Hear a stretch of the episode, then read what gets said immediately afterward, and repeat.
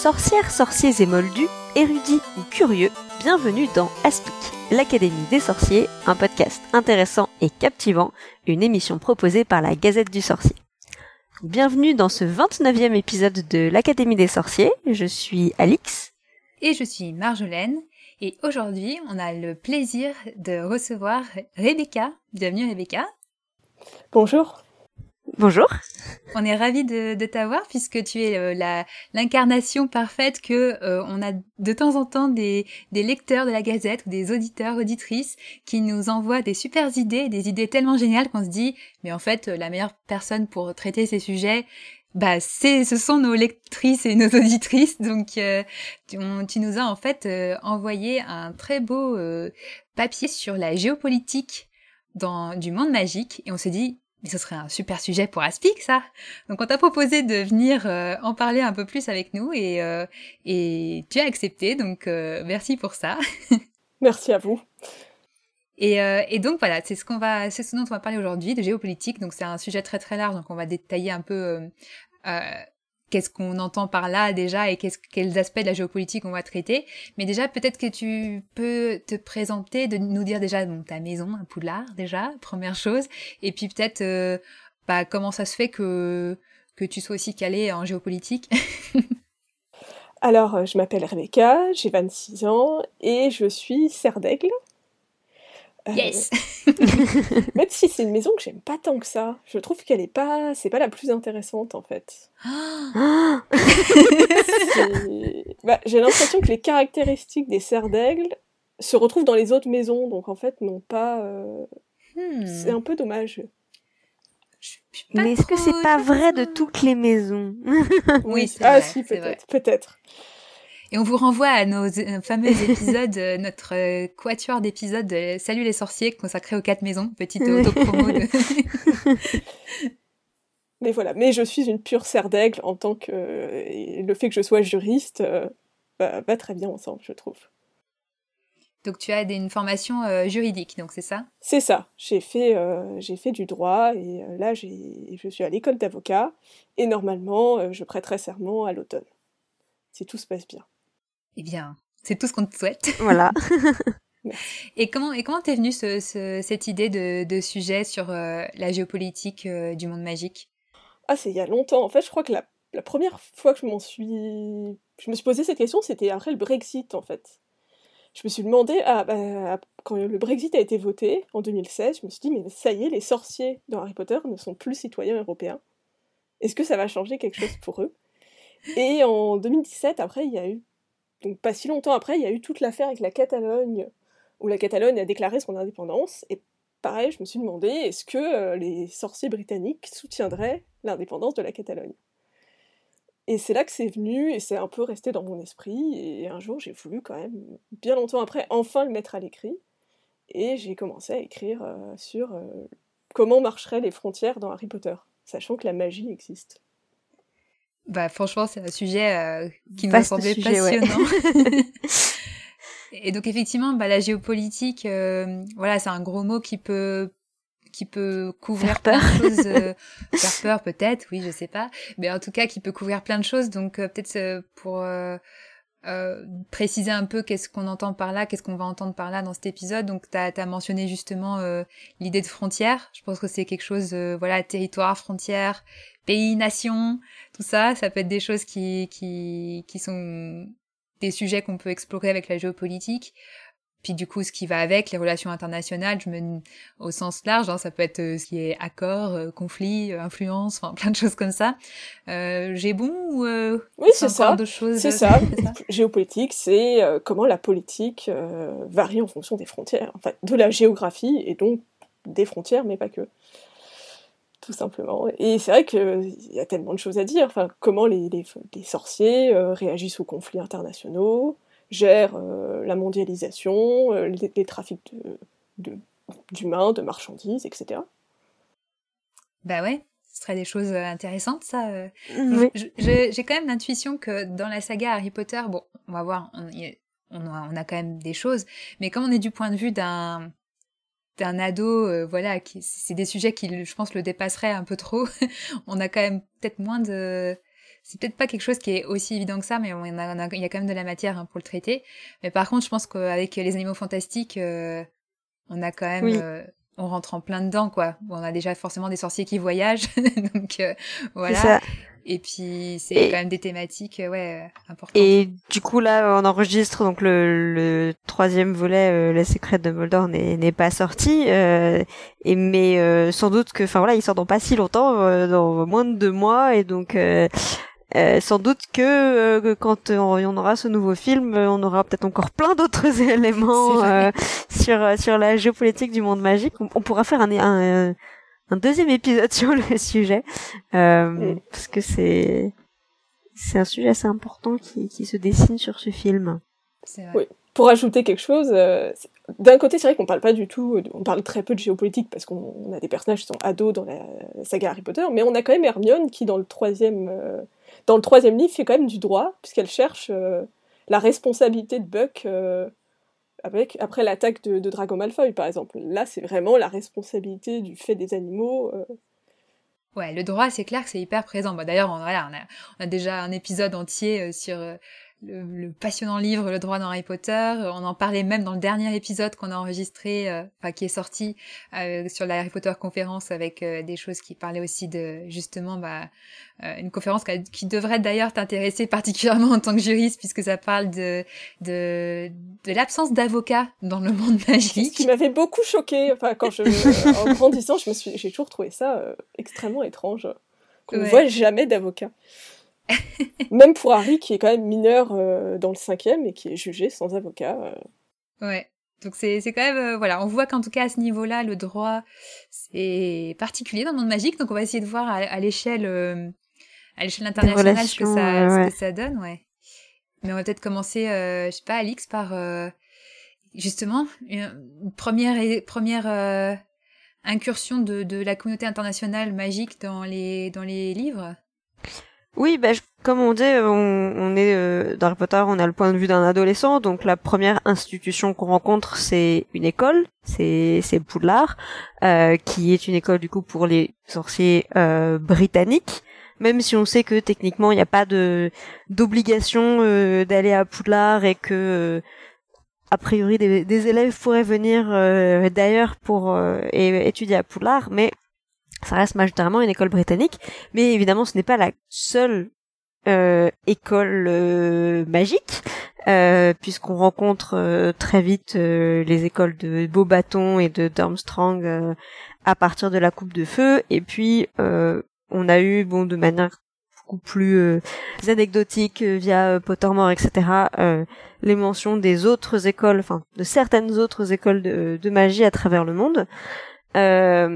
Et donc déjà on voit, enfin on, peut déjà deviner une certaine euh, dynamique euh, institutionnelle à ce niveau-là, où euh, bah, notamment avec le tournoi des trois sorciers, où on a une une volonté de, de collaborer euh, au niveau international, enfin en tout cas européen, puisque c'est un tournoi entre trois euh, trois grandes écoles européennes, mais qui qui reste une initiative euh, isolée euh, et qui se, enfin, voilà, quand on les, quand c'est réinstauré dans la coupe de feu, c'est pas le tournoi, c'est la première fois qu'il se produit depuis plusieurs centaines d'années, et on sent quand même tout au long du tome, qu'il y a une ambiance très particulière, mais il y a toujours un peu cette cette notion de de méfiance, de, enfin c'est, c'est je pense qu'un des tomes où on voit le plus euh, la vraiment la xénophobie, euh, où euh, on parle voilà de la peur des étrangers, euh, des sorciers, euh, voilà quand on parle des, des élèves de, de Darmstrang.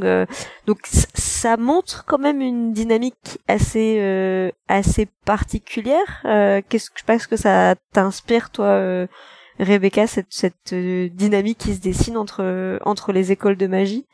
Ben, on ne sait pas pourquoi c'est ces trois écoles-là en particulier, en fait. Il y a forcément d'autres écoles en Europe, et on ne sait pas pourquoi l'école espagnole, l'école euh, allemande, euh, je sais pas, néerlandaise, euh, italienne ne sont pas du tout mentionnées en fait. Pourquoi elles participent pas aussi à ce tournoi? Ouais, ben on sait pas. C'est vrai qu'il y, a cette question-là de. Bah, Poudlard, c'est assez, assez facile. On dit c'est la grande école de magie britannique. Et du coup, quand on découvre, on se dit bon bah tous les pays doivent avoir une école comme euh, comme le, Royaume-Uni à Poudlard. Et en fait, on découvre avec bah, particulièrement Durmstrang, mais euh, ça on va en reparler. Et Beaubaton, on a l'impression que c'est l'école française. Et puis après, euh, on se rend compte, enfin dans Pottermore, on se rend compte que c'est un peu plus que que la France. Mais c'est vrai que du coup, on a un peu, c'est comme si c'était les trois meilleurs. J'imagine que c'est ces trois-là parce qu'elles sont réputées comme étant les trois meilleures, peut-être. Hein, je. Oui, c'est un peu comme ça que c'est présenté et en tout cas les, les, enfin après je pense qu'il y a la manière dont c'est présenté dans dans les, les, livres et puis après la manière dont c'était présenté rétrospectivement sur Pottermore. D'un côté voilà c'est les trois plus grandes écoles les trois plus connues euh, etc hein, et, et anciennes. Les plus euh, et et après enfin sur Pottermore c'est vraiment enfin t'as vraiment les les onze grandes écoles. Après c'est il y a quand même un peu cette idée qu'il peut y avoir des écoles ultra euh, locales euh, ou quoi, mais que ça va pas être considéré comme une grande école de magie si euh, s'ils sont euh, trois trois élèves à, à, à faire cours dans une grange quoi. ouais, mais ça fait un peu bizarre sachant que autant on pourrait dire bon l'empire russe, l'empire britannique, l'empire français, mais il y a quand même eu l'empire austro-hongrois, il y a eu l'empire germanique. Donc forcément, il y a mm. dû avoir des écoles qui ont une histoire pour ces pays-là. Ouais, et Durmstrang, c'est un peu, parce que bon, Grindelwald, on...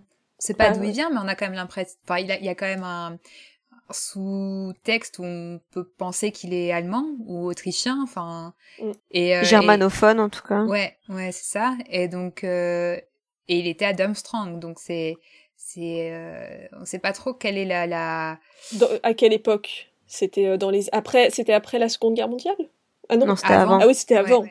Oui, donc il n'était pas en Allemagne de l'Est. Non, pas encore. Ouais.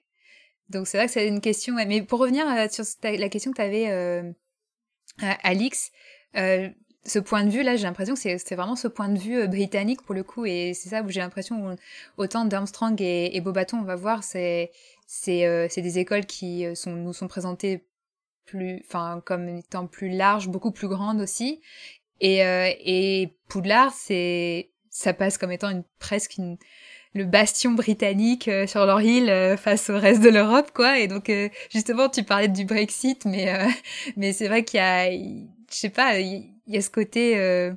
C'est une petite école finalement par rapport ça. aux autres. Et donc, donc ouais, c'est vrai que ça, ça donne un peu cette ça, ça incarne ce qu'on ce qu'on a dans le monde moldu, quoi. C'est un peu le, les Britanniques face au reste isolé du, du, reste de l'Europe, quoi, enfin qui s'isole un peu tout seul aussi. Mais euh, mais ouais, c'est, je sais pas si, en tout cas, ça donne un peu cette impression-là, quoi. De... Mm. Après, je pense qu'il y a quand même, euh, on, on n'a pas beaucoup d'infos sur le reste du monde, mais mais ce qu'on voit assez vite, c'est que la population sorcière, elle est c'est vraiment enfin quelques centaines de milliers d'individus et euh, et donc ça peut aussi expliquer pourquoi il n'y a pas euh, 50 000 écoles, euh, enfin que c'est pas. Euh, donc du coup c'est, enfin par rapport aux, aux, écoles européennes, pour moi il y a un peu ça, c'est que est-ce que euh, est-ce qu'il y aurait assez de de sorciers d'une classe d'âge pour avoir un grand château avec des centaines d'élèves dans dans un petit pays d'Europe, je je sais pas. Sans aller jusqu'au jusqu'à Monaco, enfin pour le coup, euh, il faut quand même, il faut quand même ne serait-ce qu'une langue commune. On peut pas accueillir des élèves de plusieurs mm. pays en même temps. Surtout. Mais c'est pourtant, c'est pourtant ce qui est, enfin, comme ça qu'est présenté du coup Pottermore a posteriori, euh, enfin, beau bâton sur Pottermore a posteriori. Ouais. Bah, peut-être, du coup, euh, on va revenir sur Durmstrang juste après, parce que justement, il y a quand même quelque chose de particulier avec Durmstrang, euh, historiquement aussi, euh, par, en parallèle avec l'histoire euh, européenne. Mais, mais du coup, Beaubaton, ouais, il y a, y a, quand même cette question. Bon, quand on les rencontre, on a l'impression que c'est une école française, hein, enfin, clairement.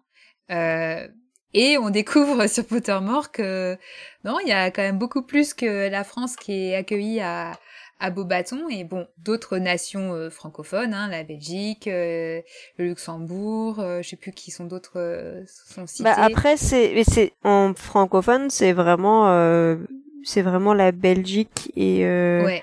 et Luxembourg parce qu'après c'est l'Espagne, le Portugal, Portugal. et les Pays-Bas. Ouais, c'est et du coup là on se dit Hmm. est-ce que c'est l'Empire français Oui, est-ce que l'Empire français, ou est-ce qu'ils ont mis Bah oui, mais qu'est-ce qui, quel, empire? Alors Parce que du coup, hein, la grande question que je me pose, c'est pourquoi, pourquoi ils sont, on est en, on, je dis on en tant que français euh, magique évidemment, euh, on est dans la même euh, école que, que les, que, enfin avec les Espagnols et pas les Italiens par exemple, puisque mm. est-ce que les Italiens du coup ils seraient, ils auraient leur école ou alors ils auraient une école plus méditerranéenne avec d'autres d'autres nations méditerranéennes peut-être, mais historiquement c'est vrai qu'entre l'Italie et la France c'est ça peut être curieux que que c'est pas une école commune. Est-ce que, mm. comme pour Durmstrang, il y aurait des sections internationales, par exemple? Parce que ça m'est venu à l'esprit il y a quelques jours, mais Malfoy il dit qu'il veut, il aurait dû aller à Durmstrang. Donc, bah, techniquement, ça veut dire qu'il parle anglais à Durmstrang, puisqu'ils étaient, ils étaient capables de l'accueillir. Donc, est-ce qu'il y aurait des sections de... internationales, comme dans les lycées internationaux, dans chaque école, en fait? En tout, cas, il y en a pas à Poudlard a priori. Je, pense qu'il y a toujours un peu ce côté euh, TGCM euh, où euh, ah on a enfin on pourrait très bien imaginer, une pirouette du style euh, oui mais bon ils ont des sorts qui leur permettent de se, comprendre et en même temps on voit que c'est pas vraiment le cas puisque bah, justement à la Coupe du Monde de Quidditch quand Ludo Verpet et enfin surtout le Fudge il essaye de discuter avec le premier ministre bulgare et bah il enfin il essaye de se faire comprendre et il y et arrive pas donc s'il y avait un sort peut supposer que il serait capable de le jeter. Euh, mais ils ont pas d'interprète. ils ont pas leur interprète respectif. Bah sans doute, enfin ils, ils en avaient peut-être un, mais après là sur le moment c'est pas décrit dans mon souvenir. Euh, après, enfin, il se rend compte plus tard que finalement le premier ministre, euh, il parle, euh, il parle anglais, mais il s'est bien amusé à, euh, avoir Fudge essayer de d'articuler euh, les trucs. Mais par exemple, euh, les Dolov, qui seraient une famille, qui ont l'air d'être une famille euh, d'Europe de l'Est, type russe, sont quand même implantés en Angleterre et bien implantés. Donc il y a quand même eu des à un moment des, des étrangers qui sont venus s'installer en Angleterre et qui ont suivi des, des cours à Poudlard. Oui. Bah ça, je pense que ça, c'est des, des, des, flux de migration qui doivent exister dans le monde magique comme dans le monde, euh, moldu. Mais c'est vrai qu'au niveau de la des institutions et du coup des langues qu'il y a dans les institutions, euh, moi du coup, Beaubaton, ça me fait, enfin, spontanément, enfin pas spontanément, en réfléchissant, je me suis dit peut-être que ça fait référence à, un passé, euh, voilà, euh, où l'Europe, où le français était, était la langue culturelle de l'Europe et était parlé euh, était parlé un peu partout comme vraiment langue de référence pour le, la culture et pour le monde intellectuel. Et du coup peut-être que Beaubaton s'est créé à ce moment-là ou en tout cas dans ce cadre-là et que du coup euh, la communauté magique d'Europe de l'Ouest aurait gardé ce cette référence là euh, de, du français et que du coup on part du principe que tous les, les jeunes euh, sorciers euh, espagnols portugais et néerlandais euh, apprennent le français parce que ils savent dès le primaire ouais dès le voilà. et dans leur famille pour euh, pour se dire on va parce que l'école d'élite pour nous c'est c'est Beaubaton et il faut qu'on parle français. Ça peut être c'est fort. Ça serait possible hein, pour euh... Mm-hmm. ça me semble aussi probable. Moi j'avais pensé à ça un peu comme le, français la langue de référence à l'ONU une des langues à l'ONU c'était dans l'Union européenne c'est ça aussi dans les institutions européennes et je pense que ouais, ça peut être ça, mais et je pense que c'est ce point de vue. Euh, voilà, on peut pas oublier, oublier que bon, J.K. Rowling écrit de son point de vue britannique, donc avec un rapport à l'anglais euh, forcément impérialiste, mais euh, mais du coup euh, qui a quand même étudié en France et qui a étudié le français. Donc pour elle, je pense voilà, elle a été au Portugal, mais du coup c'est elle a, elle a cette vision. En plus, c'est assez marrant du coup. Elle a, elle a vécu au Portugal, elle a étudié en France et l'école du coup euh, européenne euh, continentale, elle rassemble du coup le Portugal et la France sous la même euh, sous la même école. Donc c'est assez intéressant. Je pense que c'est lié aussi à elle sa vision et peut-être qu'elle a beaucoup moins de de liens affectifs ou personnels avec l'Italie et du coup elle a laissé l'Italie de côté. Mais mais ouais non c'est c'est intéressant de. Les pauvres Italiens, quand même. On aurait aimé les avoir, quand même, à Beaubaton. ben, peut-être peut-être que, ouais, je, je, j'ai tendance à me dire que peut-être qu'il y a une école vraiment très ancienne italienne une ah. école vraiment antique en Italie et qui du coup aurait aurait ce poids qui n'aurait pas réussi à être détrôné par euh, par Beaubaton et, et l'impérialisme français sur le reste de l'Europe et qui aurait toujours cette petite euh, cette petite école euh, hyper voilà particulière peut-être pas je sais pas élitisme en tout cas qui qui reprend qui reproduirait vraiment un modèle antique tu vois qui serait en mm. Italie je sais pas voilà c'est la fanfiction hein. dans le vieux Rome c'est vrai avec le dans une, une école un peu dans le vieux Rome ce serait c'est très sympa. Mais il faut reconnaître quand même que J.K. Rowling a été gentille avec nous, c'est qu'elle elle a mis des Français qui parlaient bien anglais. Ce qui est quand même assez fou. Avec un accent, mais qui, qui, Avec un accent, mais euh, on, parle quand même. On, on fait l'effort, on apprend euh, très tôt l'anglais euh, Harry Potter. C'est pas mal. Euh, pas très réaliste, mais pas mal. Là, c'est ça. Bon, par contre, on n'est pas tous blonds aux yeux bleus, mais... ce qui, ce qui n'est pas le cas inversement, parce que au Royaume-Uni, moldu, les les enfants apprennent le français à l'école. Euh, c'est la première langue qu'ils apprennent, de même titre que nous, c'est la première la première langue qu'on apprend, c'est l'anglais. Et, et par contre, il n'y a pas du tout cette notion de d'apprentissage des langues et d'ouverture euh, culturelle euh, à Poudlard. Ouais. Oui, tout à fait. Ce qui veut dire qu'ils doivent, s'ils apprennent une langue, ce serait à part, soit ce serait avec des tuteurs euh, dans les familles les plus riches, soit euh, ils apprennent à partir de 18 ans. Et dans ce cas, ils galèrent un peu. Ouais. Mm parce qu'il y a forcément des diplomates, euh, des traducteurs, euh, des interprètes euh, dans le monde dans le monde sorcier. Et puis même après, sans, enfin, sans en faire leur métier, ça paraît, enfin, nécessaire. Bah oui. et voilà, si on suppose que voilà, le tournoi de sorcier se, se, se, déroule une nouvelle fois et que cette fois-ci ils doivent, c'est, ça se fait à beau bâton, et ben il faut bien qu'ils puissent pendant l'année euh, suivre. Moi, j'ai l'impression que c'est quand même ça, ça c'est un peu en sous-texte. Euh, on part du principe que on parle anglais partout et que parce que y a quand même, ça, ça, existe quand même dans la mentalité euh, euh anglo-saxonne au sens large de bon bah on se débrouille on se débrouille avec l'anglais partout quoi. C'est vrai. Peut-être que ça existe aussi chez les sorciers. ah, c'est quand même paresseux de leur part quand même. Hum. Et surtout que Mm. Pourquoi ils se diraient ça, les sorciers, enfin, euh, les sorciers britanniques, sachant que euh, ils sont pas américanisés, ils, ont, il n'y a pas, il a pas forcément un impérialisme américain vraiment qui s'est imposé parmi les sorciers. Non, mais il y a le, je pense vraiment l'héritage pour le coup de l'impérialisme, l'impérialisme britannique, mm. qui est encore plus fort parce que, ouais. Mm. C'est une supposition pour le coup, enfin voilà, mais par exemple les jumelles Patil euh, qui ont un nom à consonance indienne. Enfin, il y a une, y a une part importante de la population au Royaume-Uni euh, qui est originaire d'Inde ou du Bangladesh, qui sont des anciennes colonies britanniques. Euh, pour moi, c'est aussi le reflet de cette diversité-là dans le monde magique. Pour moi, ça montre qu'il y a un lien entre l'impérialisme sorcier et l'impérialisme moldu. Ouais, le monde magique se serait étendu de la même manière que le monde moldu s'est étendu. Oui, et puis aux États-Unis, c'est fondé sur le modèle euh, de Poudlard par une par une, une, irlandaise donc c'est c'est il y a eu une migration. La migration euh, Moldu a suivi euh, a été suivie par une migration sorcière. Alors ouais. Ils disent même que c'est venu avant. Mais bon ça c'est un texte un peu controversé de Rowling mais c'est hmm. ouais. Mais ce, ce, à quoi je suis en train de penser c'est que enfin le code du secret magique dont on reparlera tout à l'heure mais les donc c'est 1692 donc à cette époque-là, il y avait déjà des, enfin, voilà, la, la colonisation avait déjà commencé. Bah, donc au moment où les Moldus euh, colonisaient euh, le monde, bah les sorciers étaient avec eux. Mm-hmm. C'est plus la décolonisation qui s'est pas passée de la même manière puisque là les deux les, les la communauté sorcière était cachée. Ouais. Donc on peut supposer qu'elle s'est passée de manière différente, mais mais donc on peut supposer un parallèle euh, à ce niveau-là.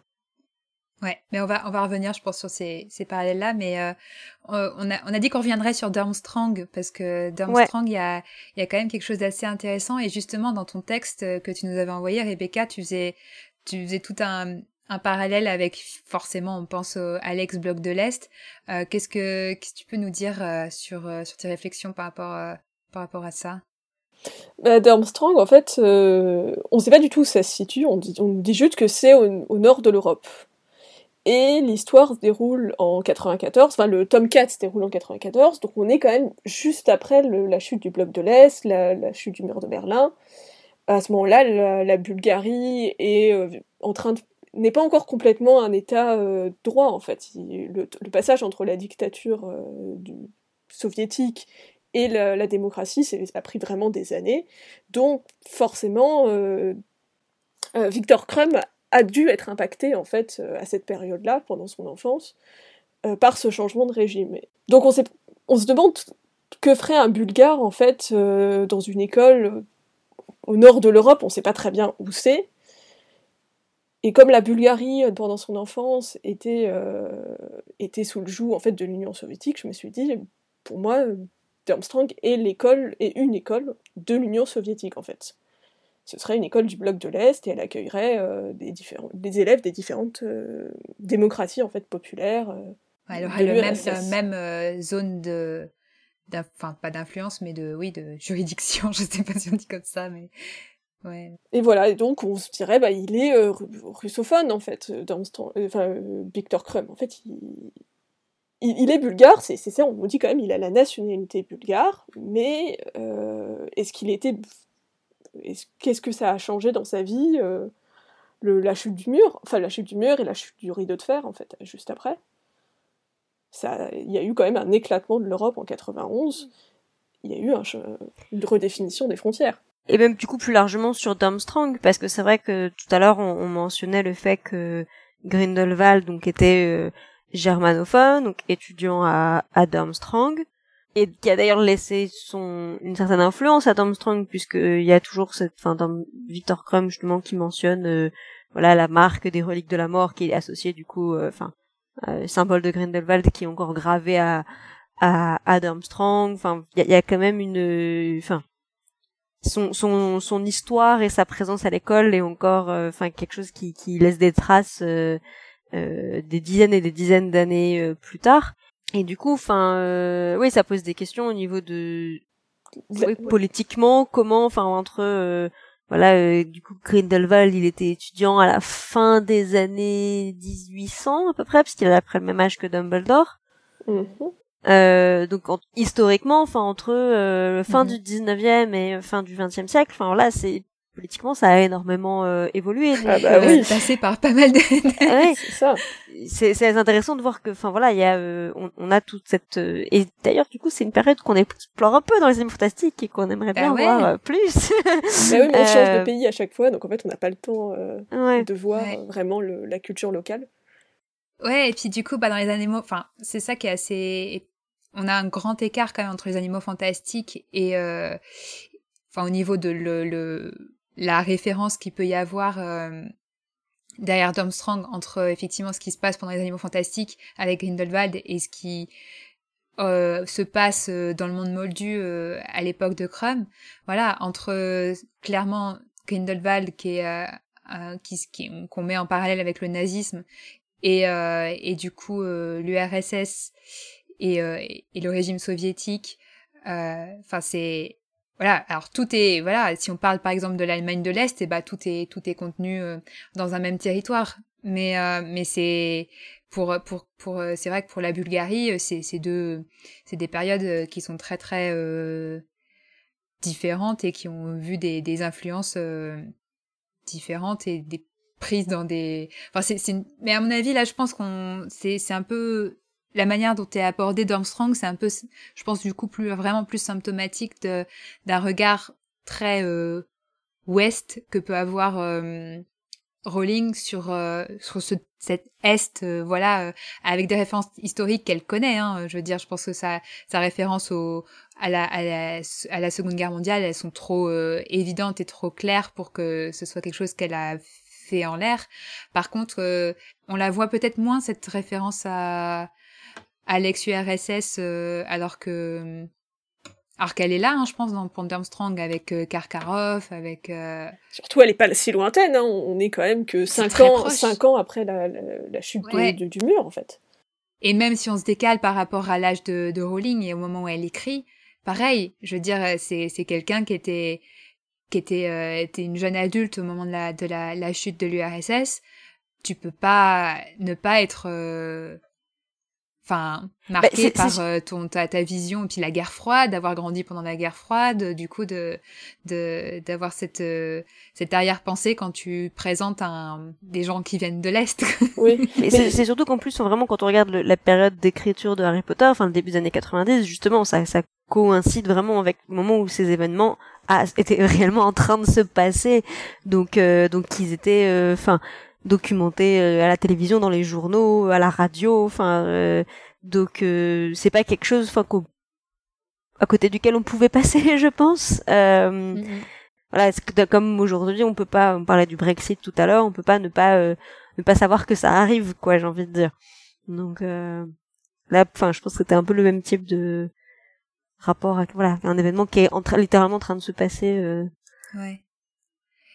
Et du coup, tu parlais dans, dans ton texte, et si je sais pas si tu veux revenir dessus, mais j'avais trouvé assez intéressante que pour faire ce, vraiment ce parallèle entre Durmstrang et ce qu'a pu peut-être devenir Durmstrang, particulièrement pendant la, période soviétique, d'une, tu parles d'une peut-être d'une école vitrine, euh, du coup d'une espèce d'école d'élite. Je sais pas si tu voulais revenir là-dessus euh, sur cette, euh, cette idée qu'il pourrait y avoir derrière Durmstrang. Euh... Oui, je voulais juste rajouter que l'esthétique du film, du quatrième film, La Coupe de Feu, quand on voit l'esthétique de Durmstrang avec les vêtements, on a vraiment l'impression que c'est des Russes en fait. Ils sont vraiment. Ah Autant les Français sont pas du tout habillés comme des Français. Enfin, ils ont ah, juste des robes Mais euh, et même ils sont pas du tout des têtes spécialement de Français. Enfin, ça pourrait être des Suédois, les, les actrices qui ont été prises pour euh, jouer euh, les élèves de Beaubaton. Mais les, les, garçons qui ont qui qui jouent les, les élèves de Durmstrang, on a vraiment l'impression qu'ils sortent de, de Sibérie. C'est vrai. Donc, puis du coup, c'est vrai que ça joue un peu sur cette image de l'homme fort euh, soviétique. Euh, bah, c'est ça, c'est ça aussi. C'est ça. La culture du corps. c'est ce que je m'étais dit aussi. C'est quand on a un peu un culte de la, la virilité. On a l'impression dans Armstrong euh, de euh, c'est la loi du plus fort. C'est euh, il faut être il faut être un homme. Ce qui se retrouve un peu dans la, la culture russe traditionnelle. Et donc l'idée de l'école vitrine, c'est que bah, pendant évidemment la guerre froide, il y avait le modèle, le, bloc de l'Est et le bloc de l'Ouest qui s'affrontaient. En termes d'image également, ça s'est traduit avec la course aux étoiles, le fait d'envoyer des gens dans l'espace, etc. Et on a un peu l'impression que Durmstrang se vante d'être vraiment la meilleure école, de, on on, fait de la magie euh, offensive, euh, nous on, on, sait, on sait maîtriser les arts noirs, enfin c'est... On a vraiment l'impression que c'est mm. une école qui se, qui se vend vraiment et euh, un peu comme est-ce que ce serait un héritage euh, de, cette époque où il fallait être les meilleurs face au bloc de l'Ouest? Mm. Après, je pense qu'il y a, enfin, il y a un, un, élément aussi à garder en tête, c'est que Harry Potter, de manière générale, enfin, a été écrit sur base de beaucoup de clichés, et donc que justement, en fait, je pense qu'il y a, enfin, il y a plein, voilà, des sur que ce soit sur les les personnages, sur les relations, enfin, voilà, et, et je pense que justement cette représentation est un cliché justement de cette vision euh, de de l'Europe de l'Est. Oui, et, bien sûr.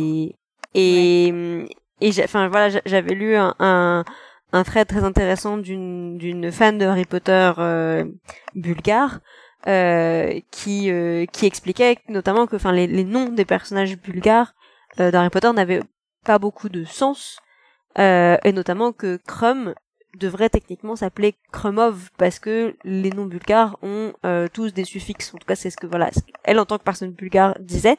Euh, et donc que c'était, enfin voilà, qu'il y avait quand même question de représentation et de et d'exactitude culturelle euh, d'Harry Potter qui était pas justement euh, euh, résultat, enfin de bah, d'une vision d'une de la part d'une autrice qui est euh, occidentale, britannique, qui ne connaît pas forcément très bien cette culture, euh, qui va écrire sur base de clichés, et donc... Euh...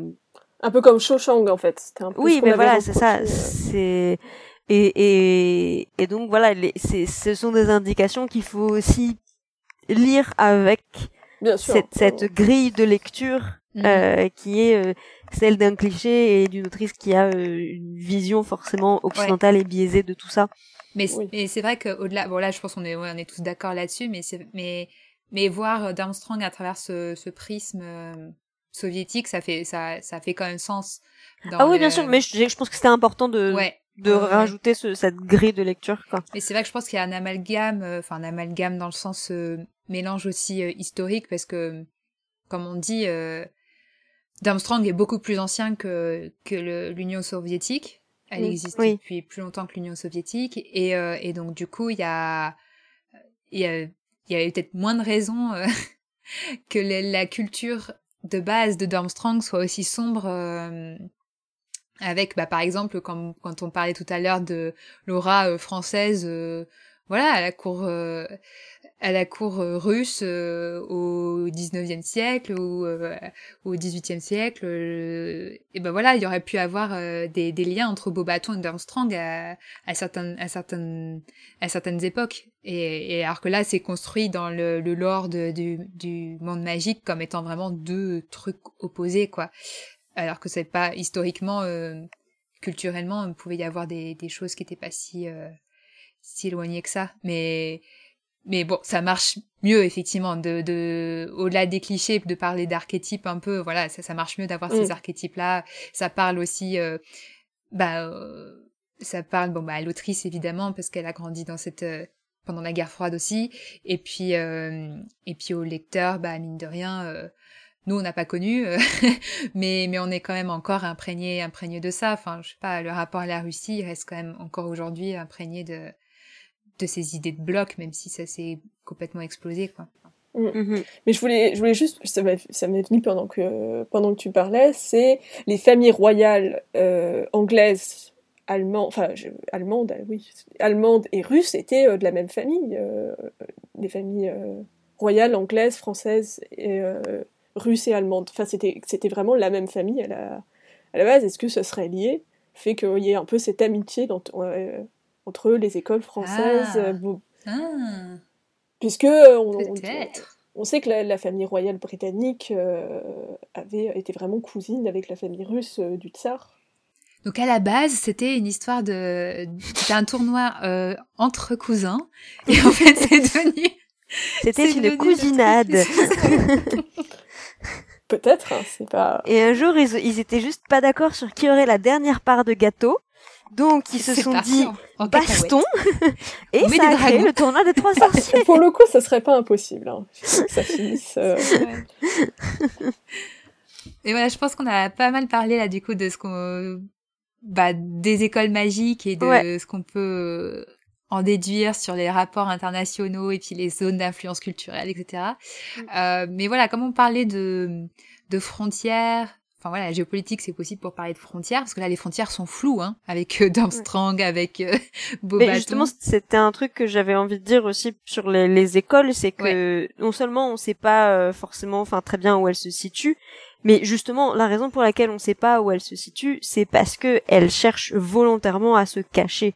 voilà, Poudlard, on sait que c'est en Écosse. Euh, mais euh, bon, logiquement, voilà, il y a Préolard, mais c'est euh, c'est un peu euh, derrière le loch, troisième montagne, on sait pas trop où. Beaubaton, c'est dans les Pyrénées.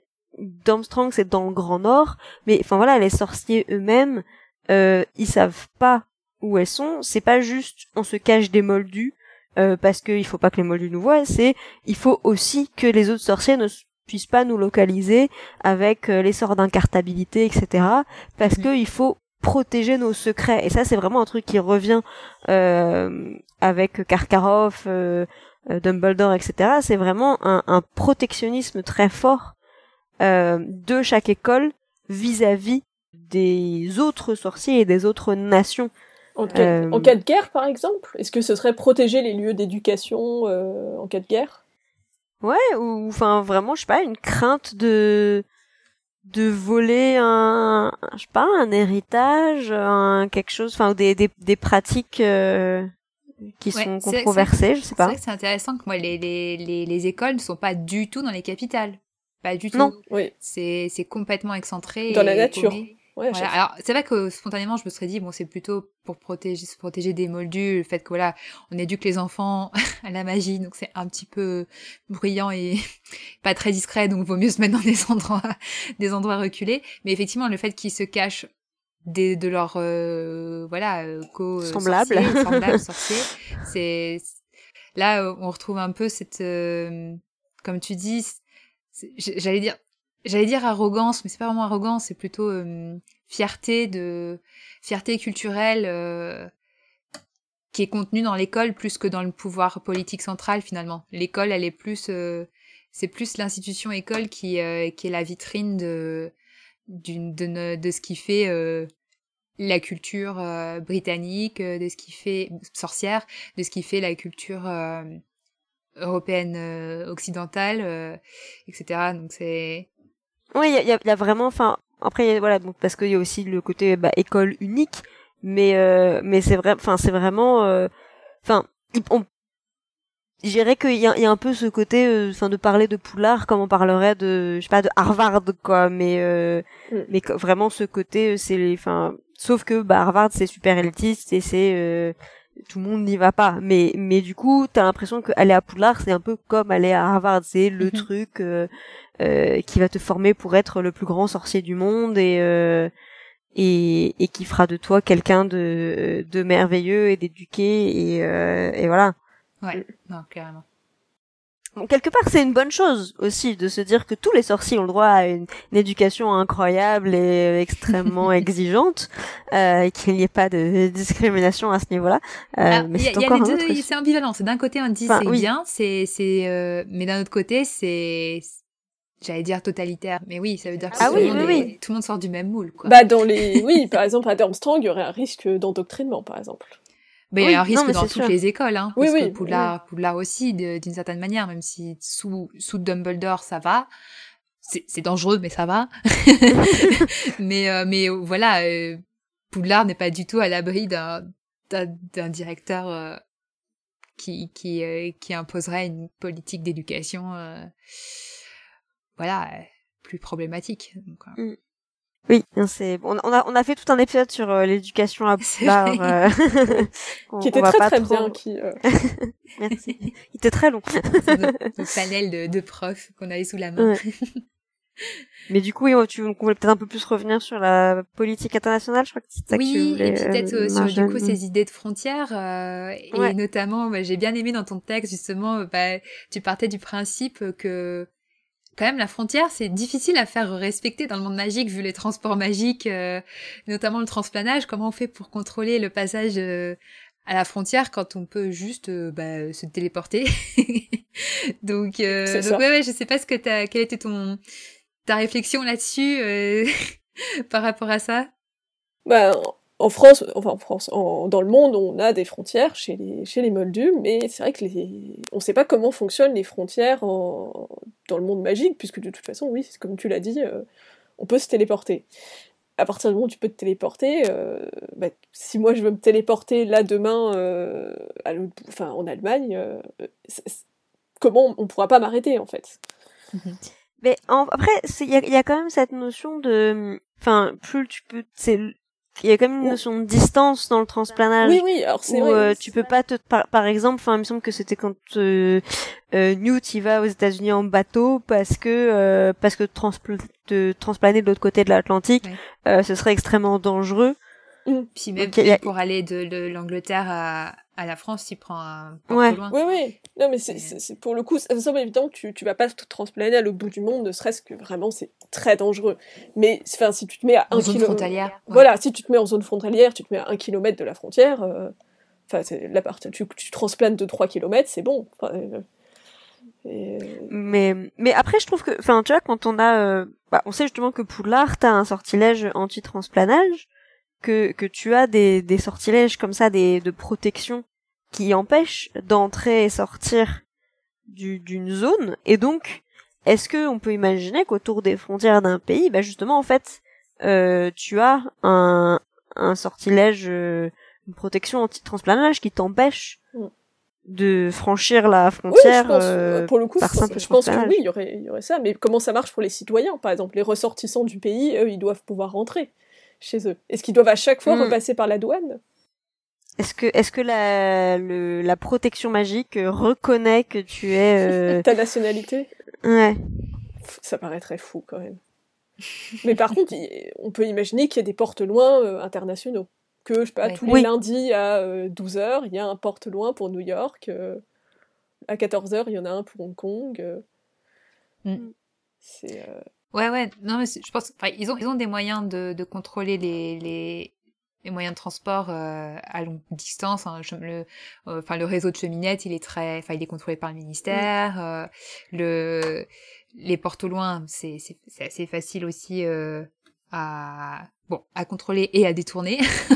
mais voilà. Mais bon, ça, c'est comme tous les, même dans le monde magique, enfin dans le monde moldu, je veux dire, les moyens de transport, voilà, il y a des, il y y a toujours les, des pirates, mais euh, mais c'est mais c'est vrai que ça- ça pose c'est vrai cette question de Bah, du... Après, du respect de la vie privée aussi. Ça veut dire qu'à chaque fois que tes déplacements, on te, te piste.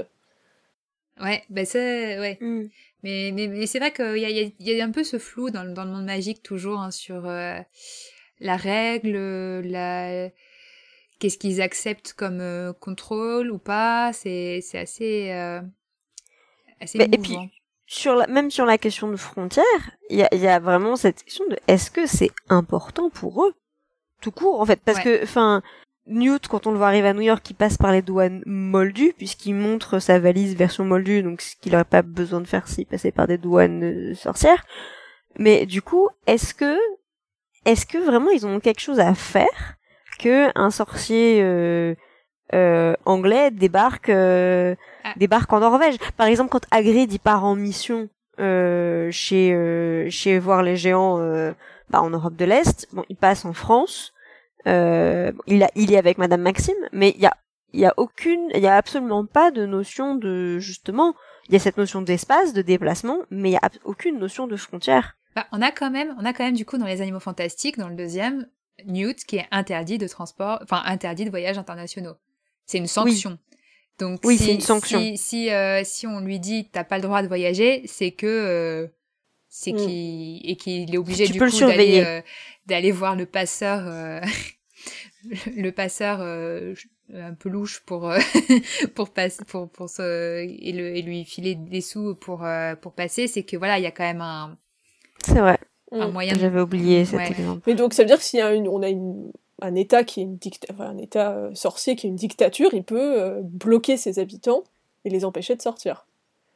ouais bah de la- comme on a des Comme, états euh, moldus qui font ça comme des, mais comme des États moldus, en fait. Ils feraient exactement Ouais, la même chose. Mais après, je pense qu'en termes de, de contrôle, à nouveau, comme la population sorcière, elle est super petite, bah, ça facilite énormément le, le contrôle des flux Oui, de, de population parce que t'as pas, t'as pas tous les jours euh, euh, 200 000 sorciers qui veulent partir. À mon avis, enfin, si t'as 200 000 sorciers dans le monde, c'est c'est un maximum, quoi. Donc quasiment. Euh, donc euh, donc forcément, ça ça, ça facilite la, la gestion des flux euh, humains Mhm. parce que euh, parce que t'as pas euh, t'as pas des millions de gens à gérer. En fait, disparaître quand t'es sorcier, pour le disparaître du monde magique, c'est quasiment, enfin, c'est tr- c'est beaucoup plus difficile parce que t'es jamais, à- c'est ça- le sous, ce qui est sous-entendu là-dedans, c'est que du coup, un sorcier dans le monde magique est jamais anonyme. Oui, c'est vrai. Mais ça, je pense qu'on va revenir là-dessus, mais c'est lié au, au secret magique. C'est que Ouais. à partir du moment où ils ont décidé que toute la communauté magique devait respecter, enfin devait euh, être cachée et respecter le secret, ça ne marche que si tout le monde joue le jeu. Mais Donc, c'est du coup, euh, oui, tous les États du monde. Ce, ce serait ouais. assez dingue quand même que tous les États du monde euh, s'y tiennent. Bah, c'est le, c'est le, enfin techniquement c'est le cas du coup. Ouais. Enfin, Bah, je- juste- je sais pas, est-ce ouais. est-ce qu'on est-ce qu'on se lance là-dessus ou Justement, que ouais, je pense que c'est d'autres bonne, trucs Ouais. bonne transition parce que je pense que la- l'idée de frontière, elle est un, très, enfin, elle est vraiment liée à ça. intrinsèquement lié. Parce que du coup, si il y a donc cette fameuse confédération internationale des sorciers qui a décidé, voilà, tu as la date, j'oubliais, euh, j'oubliais. Euh, 1692. voilà, qui décide que euh, voilà, euh, on instaure euh, le secret magique et on le fait respecter. Euh, c'est quelque chose qui ne peut euh, être actif que si absolument tout le monde euh, le respecte. Donc ça veut dire que cette confédération internationale des sorciers, alors est-ce que absolument toutes les nations sorcières sont représentées là-dedans? On n'est pas sûr, mais en tout cas, même s'il y en a qui sont pas représentées là-dedans, pour que le secret magique tienne, il faut asservir absolument le monde entier à ce secret. Et, euh, et dans ce Ouais. cas-là, les, les frontières, elles sont même plus euh, importantes. La, la seule frontière qui compte, c'est la frontière entre le monde magique et le monde non magique, en fait, finalement. Oui. Donc c'est et du coup, ça veut dire qu'il y a une gouvernance internationale, internationale et une co- coopération sous cette gouvernance internationale qui est hyper forte. Enfin, ça n'a Bah rien à voir avec l'ONU. c'est le- C'est vraiment- oui, c'est la, c'est la Confédération internationale des mages et sorciers et c'est euh, spoiler pour les Animaux Fantastiques 3, euh, l'élection qu'on verra Mhm. dans le film. Ouais. Donc euh, oui, c'est c'est c'est cette confédération internationale et qui qui est là et qui et donc effectivement c'est le poste le plus puissant que tu puisses euh, avoir, être président de cette euh, confédération. Euh, Enfin, t'es euh, Ah. Alors après, je sais pas si, si le, enfin, le- ouais, le- je pense que le président, effectivement, il a une importance énorme dans la politique qu'il va mener. Mais par exemple, on sait que Dumbledore a été à la tête. Alors qu'il était déjà euh, directeur de Poudlard. Alors là, moi, je me demande le Oui. cumul des et mandats. euh, et d'Imagine Mago. Et d'Imagine Ouais, la- Mago. Comment tu peux des tout faire dans le monde sorcier Comment tu peux tout faire? Il va falloir m'expliquer. Avec un retourneur de temps. C'est vrai. Et euh, après, oui, j'aurais un truc euh, à rajouter sur le cette, cette confédération des sorciers. Bah vas-y, vas-y du coup. Bah, c'est là que, euh, Alex, je te rejoins, c'est que cette idée que Ouais. la confédération des sorciers ne peut exister que si vraiment les États, en fait, n'ont pas vraiment de patriotisme propre, et donc les frontières entre pays ont pas vraiment d'importance, parce que chez les Moldus, enfin, en, en France, enfin, en France, ah, dans le monde, pardon, euh, aucune loi, les États sont souverains, c'est le principe. Les États sont toujours souverains, et finalement, s'ils choisissent de pas se respecter les, les règles internationales, euh, bah, il va rien se passer. Tant qu'ils n'ont pas signé euh, les traités, bah, et même s'ils les respectent pas tant que ça, euh, c'est pas très grave, ils auront au mieux des, au pire des sanctions économiques. Donc, là, on on n'a pas vraiment une souveraineté des États, On- puisque on- il- il- les, les États sorciers acceptent tout à fait qu'il y ait euh, quelqu'un euh, qui soit à leur tête. euh, Ouais. je Oui, si puis je suis très claire. Ouais, non, mais par exemple, oui, oui, c'est vrai qu'on a l'exemple euh, bon, qui était un contenu supplémentaire sur Pottermore pour le premier Animaux Fantastiques, avec la, la fuite qu'il y a eu avec la grosse bourre de d'Orcus euh, 12 Trees qui a du coup fait une brèche dans le secret magique aux États-Unis et où du coup c'est le c'est la Confédération internationale des sorciers qui leur est tombée dessus aux États-Unis en leur disant ah non là ça va pas du tout et du coup qui a mis un peu la pression. Enfin en tout cas c'est ce qui est c'est ce qu'on peut lire un peu entre les lignes euh, de la manière dont c'est présenté qui a mis la pression sur le gouvernement euh, euh, américain pour mettre en place la loi Rapaport qui du coup fait une qui fait que aux États-Unis c'est la, la séparation entre les les la ségrégation même entre les les sorciers et les et les et les moldus et les non mages est encore plus forte que qu'ailleurs parce que c'est c'est un peu une ouais un retour de bâton de euh, comme une sanction presque de de la communauté internationale sur le fait que les, les- le gouvernement américain a pas a, a laissé euh, une bourde pareille arriver quoi donc c'est Mais j'ai une question. Les- La Confédération, elle gère uniquement le secret magique ou elle gère aussi non euh, non non elle gère euh, gère plein de choses hein. Euh, elle, a, elle a un, Elle a un département sur le, le- les sports, euh, enfin une fédération, la fédération internationale, un peu une, une, une équivalent du comité aux communautés olympiques, quoi, Ouais. parce que c'est eux qui organisent la, la, la, la Coupe du Monde. Il y a, Ils ont une commission de Quidditch, ouais, c'est ça. hein Il y a aussi ça. de- Et euh, enfin ils ont plein de sous, le- euh, de sous trucs. Enfin à chaque fois qu'il y a de la coopération internationale, on a l'impression que c'est sous le, c'est c'est chapeauté par euh, la Confédération internationale. Mais c'est vrai que c'est un peu, si il y a juste un truc, on sait pas trop si c'est lié ou Il y a pas. un bureau de. Ouais, vas-y. c'est la police internationale, euh, Ouais. qui est juste mentionnée dans un journal dans, dans le premier Animaux Fantastiques. Mais on sait pas du coup si euh, s'ils marchent, euh, s'ils sont indépendants, euh, je sais pas comme Interpol. euh. Bah, Interpol, c'est pas, c'est- Interpol n'est pas une police. Interpol, c'est juste un bureau d'information, en fait. Interpol Mm. euh, donne juste des informations aux polices locales. Bah Interpol. oui, c'est à peu près ça parce que là c'est euh, c'est faire circuler les avis de recherche, des trucs comme ça, donc euh, Mm, ouais. ça, ça a l'air d'être à peu près les chose. renseignements, quoi. Ouais. Bah après, il y avait euh, sur le texte de Pottermore, il y avait aussi l'idée qu'il y avait un, un bureau de l'éducation, donc euh, qui permettait aussi justement bah, de superviser les écoles, donc qui rejoint un peu ce qu'on ce qu'on disait Ah avant. oui, qu'il une a- école, il y a quand même une Une école peut être Oui. euh, avoir un label euh, Confédération internationale des sorciers ou pas quoi. Mais euh, Ouais. c'est à se demander à- où est-ce qu'ils trouvent tout ce budget. Hein. Si on a aussi peu de sorciers, comment ils peuvent avoir un budget équivalent à celui du comité des JO ou de la, de la, alors la- la fédé- l'économie magique. la fédération de football, là, qui, qui te fait... euh, C'est- Mais c'est- et, et en plus, au final, ce que je trouve assez euh, assez dingue, euh, c'est à quel point euh, comme tu dis, il y, a, y a finalement pas beaucoup de souveraineté dans le sens où il y a cette loi qui est au-dessus de tout. Et en même temps, il y, y, a un, bah, comment dire, un protectionnisme qui est hyper fort, euh, une protection totale de tout secret. Et du coup, est-ce que justement, c'est parce que en fait, il y a un peu cette, fin, une paire de souveraineté qui a au niveau peut-être du gouvernement où il y a besoin de se un, de se raccrocher à un truc du coup euh... ouais vraiment bah ok notre éducation c'est vraiment la nôtre quoi et ça vous regarde pas c'est pas votre truc et vous avez pas à mettre votre nez dedans euh... voilà c'est c'est pas c'est pas politique c'est pas euh, voilà euh, on respecte le on respecte le code du secret mais mais par contre euh, enfin voilà mêlez-vous mêlez-vous de vos fesses quoi euh, non, mais je pense que, enfin, parce que quand tu vois à quel temps, point il y a un comité euh, d'éducation. Ouais. Oui, bah je suppose qu'ils coordonnent. Enfin, les... il y a, a peut-être. C'est surtout pour les oui. nouvelles écoles qui s'ouvrent, je crois.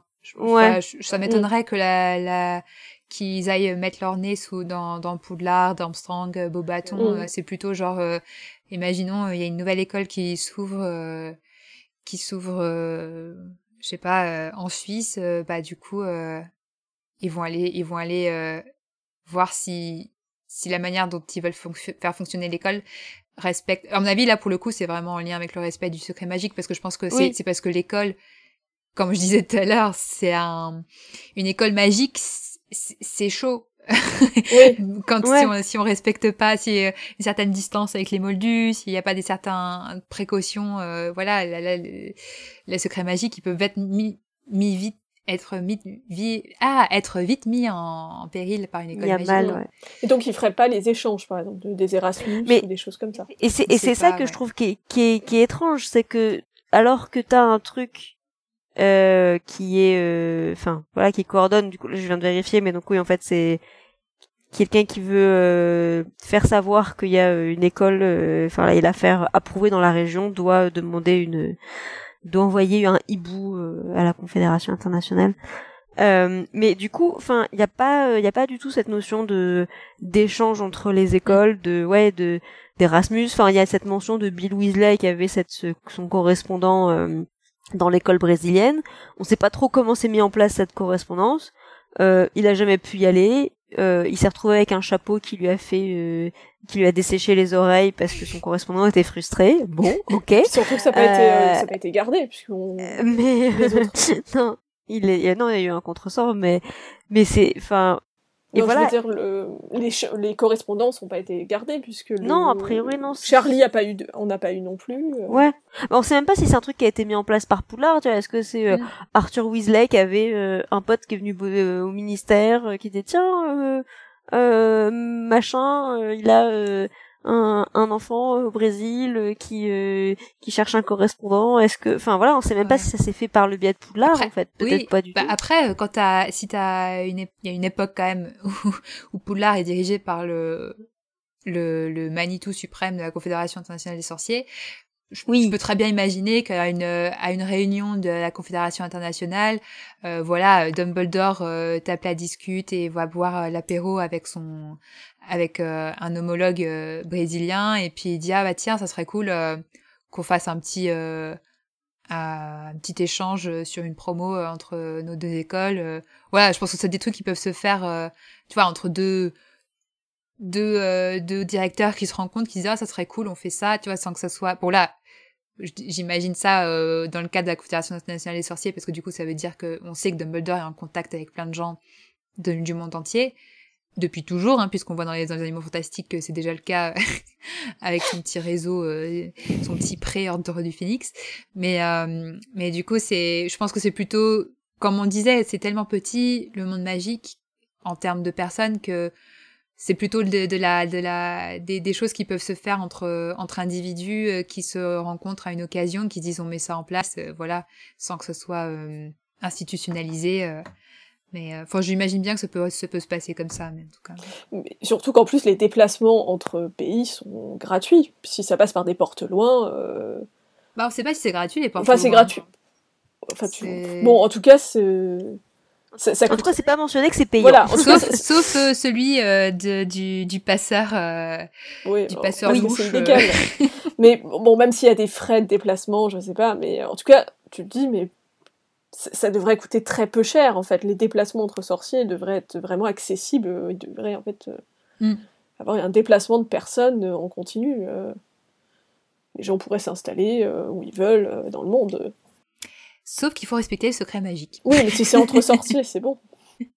mais non, non, non, mais c'est non, mais c'est vrai qu'entre communautés sorcières, il pourrait y avoir des mouvements plus plus évidents que que ce que nous on connaît, ça c'est clair.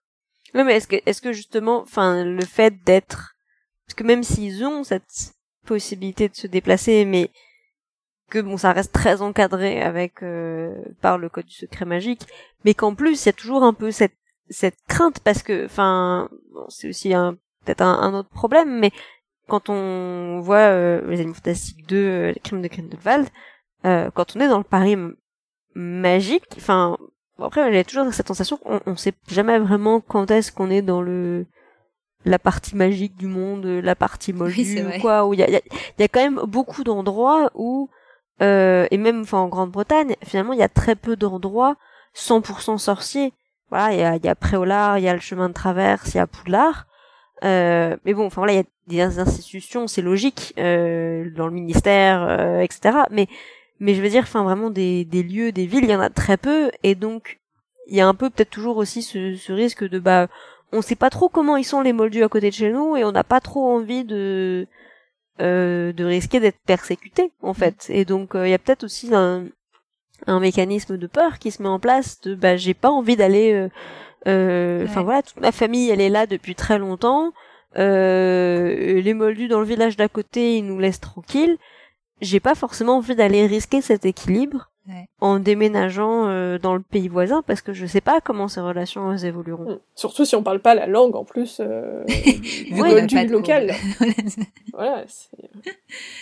Non mais, mais enfin, pour, pour des Britanniques où l'anglais est parlé dans plein de pays euh, où la question se poserait moins, il y a, y, a, y a, quand même, je pense, ce, ce truc-là, quoi, de, euh, ben, enfin, voilà, je, je, enfin, je suis, je, je, je, en disant, voilà, je suis héritier d'une, enfin, voilà, de, d'un groupe, d'une population qui a été persécutée.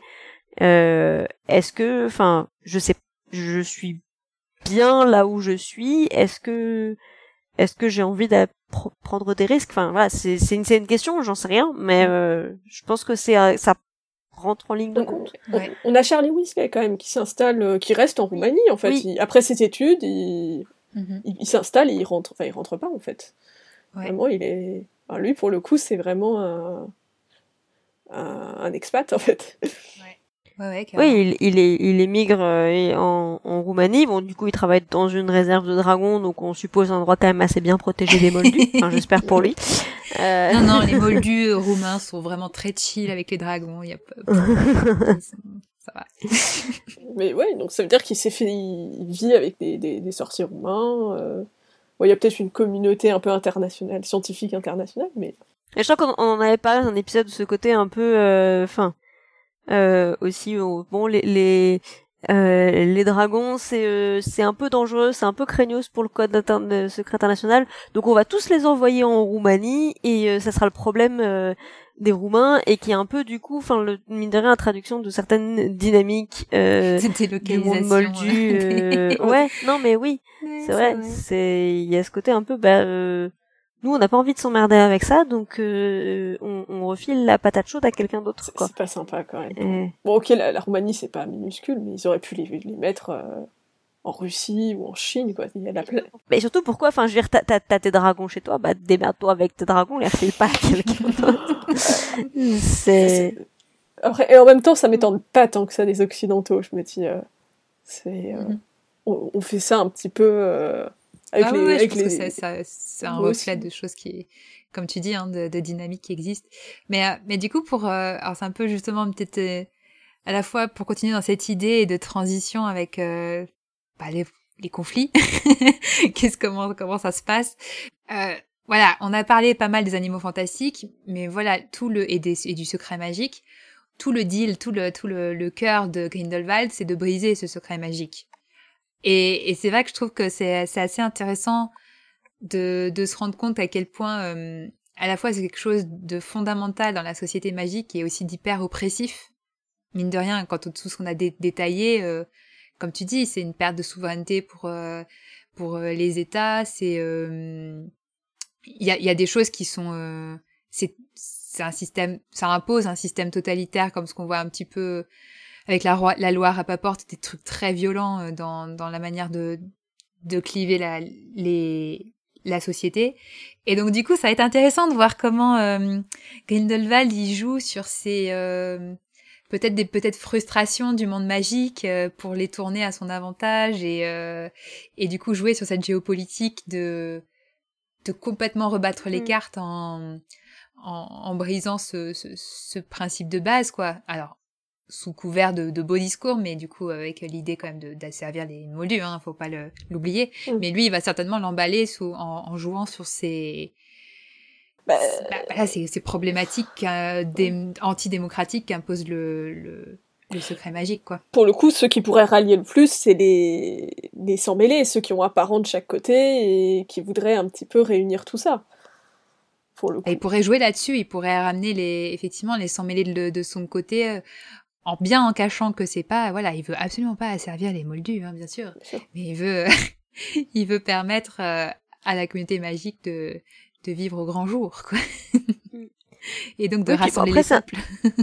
c'est un élément sur lequel on a, enfin, c'est, c'est vraiment présenté de manière euh, anecdotique dans, dans Harry Potter et la Coupe de Feu, mais on a à nouveau cette, cette mention de Ali Bashir, qui est un sorcier étranger qui, qui voudrait faire venir des tapis volants en Grande-Bretagne.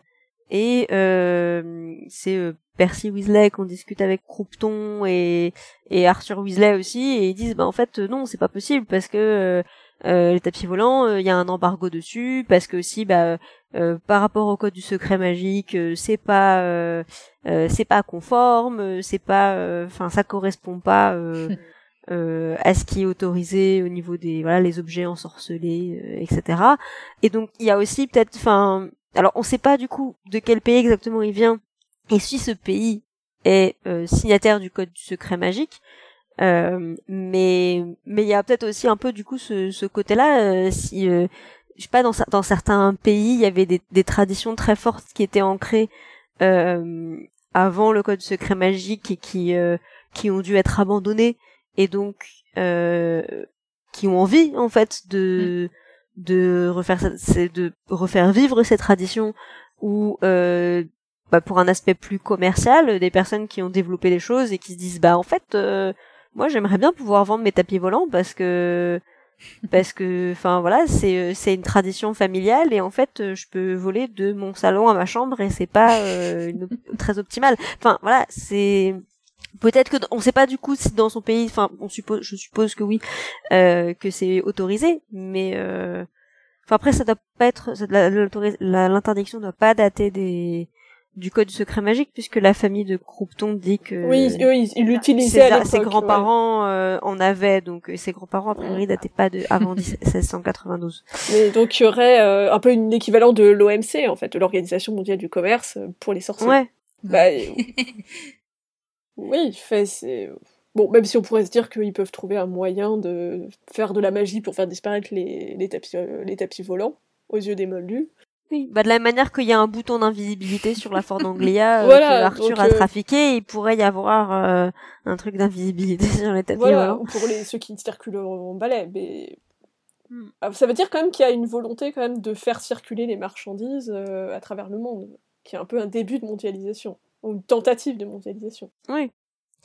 Et, et puis peut-être aussi de, euh, je sais pas, de protectionnisme économique dans le sens où, enfin, le, le ballet, comme tu disais, bah, il est pas invisible non plus et pourtant il est autorisé. Et donc euh, une volonté de protéger, euh, euh, voilà, je sais pas si euh, le Royaume-Uni ils ont leurs usines de fabrication des balais, bah ils ont pas spécialement envie d'avoir la concurrence des, des tapis volants qui débarquent quoi. Et donc c'est un peu un une excuse facile à utiliser pour dire non non les, tapis volants c'est pas très bon pour le code du secret magique donc euh, il a donc on met un embargo pour ça. J'avais lu dans, dans une dans la fanfiction euh, d'Alix euh, c'était euh, comment elle s'appelle euh... Cathy Bell oui qui, qui travaille dans une usine non, de enfin dans un atelier. comment elle s'appelle c'est celle qui enquête Tom sur les 19 ans plus tard oui, c'est Alix, oui, c'est ça. Et euh, oui, on dit que c'est toute une économie qui est basée sur l'artisanat, en fait, et non pas sur... Euh, et donc, forcément, c'est une économie qui est très fragile. Dès qu'ils ouvrent les frontières, bah, ça va faire créer une concurrence, en fait, entre les tout pays, et l'économie, euh, elle pourrait s'effondrer. Mm. ce qui est vrai, en fait, parce qu'après, forcément, ça créera une délocalisation. C'est ce qui s'est passé avec nous, la délocalisation dans les pays du tiers-monde, euh, ça, a ça, ça, a ébranlé complètement l'économie et ça l'a redessiné. Et là, c'est aussi ce qui pourrait se passer.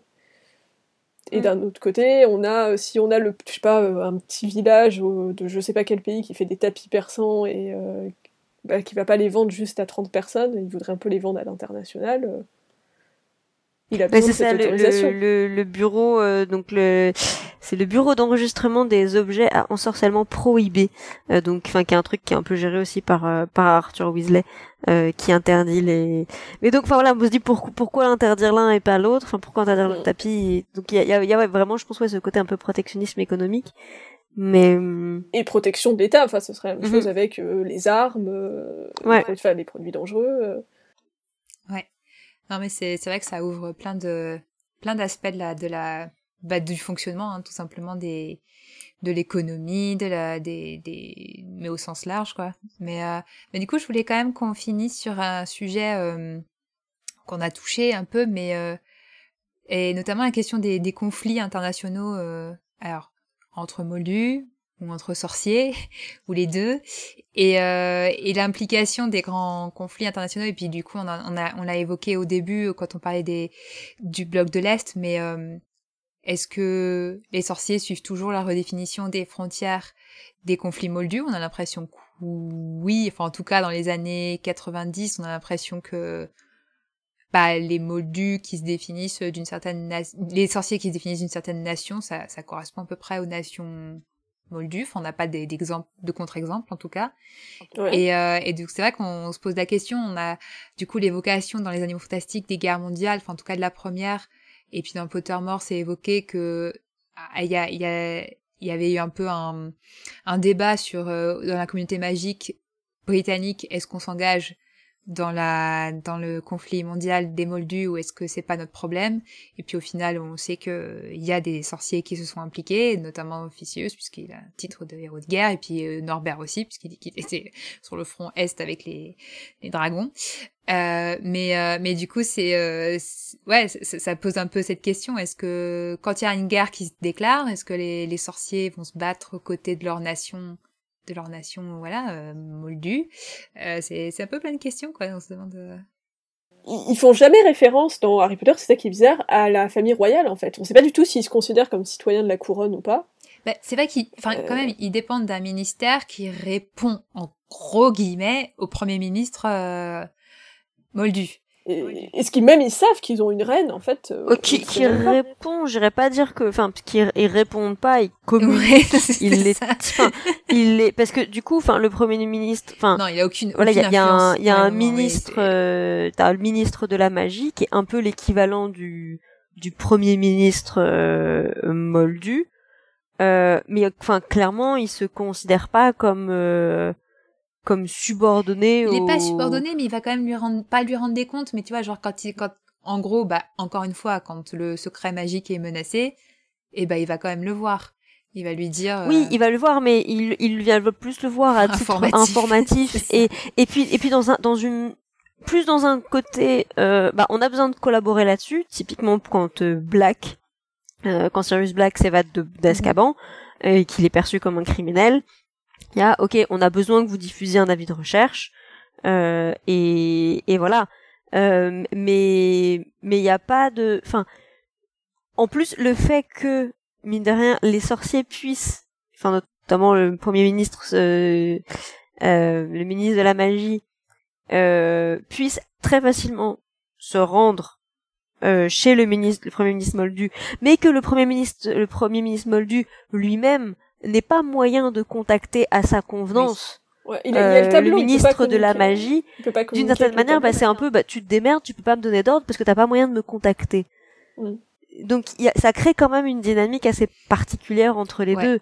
et, pour moi justement le, le, ministre Moldu est là pour bon tu peux m'aider, je suis censé te oui tiens en fait on fait venir euh, des dragons et un sphinx. Bisous. Euh, mais mais je te demande pas ton avis, je te, je te préviens parce que euh, les petites lignes en bas du contrat disent qu'il faut que je te prévienne. Mais ça s'arrête là. Ouais. Non mais c'est vrai que c'est assez symptomatique euh, de clairement du sentiment de supériorité des sorciers vis-à-vis des moldus. Hein. Ça, c'est, c'est, c'est évident, mais. Euh... Et puis l'idée qu'ils n'ont pas de toute façon les mêmes problèmes, qu'ils, parlent pas des mêmes choses. Mais justement, du coup, ce serait vraiment intéressant de voir ce qui se passe dans les, pendant notamment bon, bah, les guerres mondiales entre, en, en l'occurrence, mais mais dans d'autres conflits, enfin quand on parlait de l'URSS, euh, qu'est-ce qui s'est passé concrètement euh, dans la communauté magique euh, Enfin et puis Enfin, on imagine aussi que à l'intérieur de la communauté magique, euh, enfin, si si euh, les définitions de leur euh, communauté suivent ce qui se passe du côté des Moldus, ils doivent avoir leur avis sur la question, même s'ils vivent séparés d'eux. Euh, il y en a peut-être des qui trouvent euh, le, système soviétique euh, euh, qui l'ont trouvé bien et d'autres qui le trouvent pas bien. Et c'est, c'est ils sont pas tous d'accord, je pense. Et ah oui, on sait pas si, par exemple, les, les, sorciers coréens, il y a aussi une Corée du Nord version sorcier, ou si les deux les deux Corées sont réunies chez les sorciers, par exemple. Ah, ouais, ça c'est une vachement bonne question. Hein. On ne sait pas comment les sorciers, idem avec les sorciers euh, allemands euh, pendant toute la période du mur de Berlin, euh, ça se trouve les sorciers ils pouvaient passer de l'un à l'autre, de l'Allemagne de l'Est à l'Allemagne de l'Ouest, ça leur posait absolument pas de problème. Mais du coup ça, ça, ça, sent, enfin, ah, ça serait génial comme comme chose à explorer, de, de voir ouais la Corée ou l'Allemagne du point de vue sorcier et du coup, euh, parce que si eux, ils décident non, on reste une Allemagne, on reste une Corée, et que du coup les sorciers se déplacent comme ils veulent, ils vivent quand même dans un dans un un monde, enfin, ils sont pas complètement euh, indépendants des, des des des moldus, donc du coup ils le, enfin, ne serait-ce que quand ils sont dehors, quoi, ils voient ce qui se passe, quoi. Mm. Donc c'est euh... ah. après comme comme vous êtes tout à l'heure, je pense que comme il y a vraiment ce côté de enfin à part voilà vraiment dans une notion de, de menace euh, euh, internationale euh, ou en tout cas même nationale enfin vraiment au, au, sein au sein même d'une nation voilà Voldemort euh, qui veut tuer tous les moldus enfin pas pas pas, tuer tous les moldus mais euh, qui a une, y a une volonté d'asservissement etc et de, de remise à leur place. Je pense que enfin il y a vraiment cette notion de est-ce que les sorciers se reconnaissent dans les revendications des Moldus.